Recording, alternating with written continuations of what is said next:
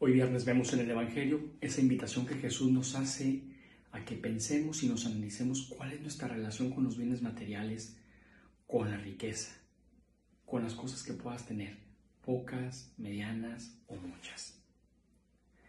Valora ciertamente, cuida ciertamente lo que tienes, pero sobre todo analiza tu relación eh, con esos bienes, analiza tu relación con tus posesiones, analiza tu relación también con los afectos. Piensa si todo esto ocupa el centro de tu atención y sobre todo el centro de tu corazón.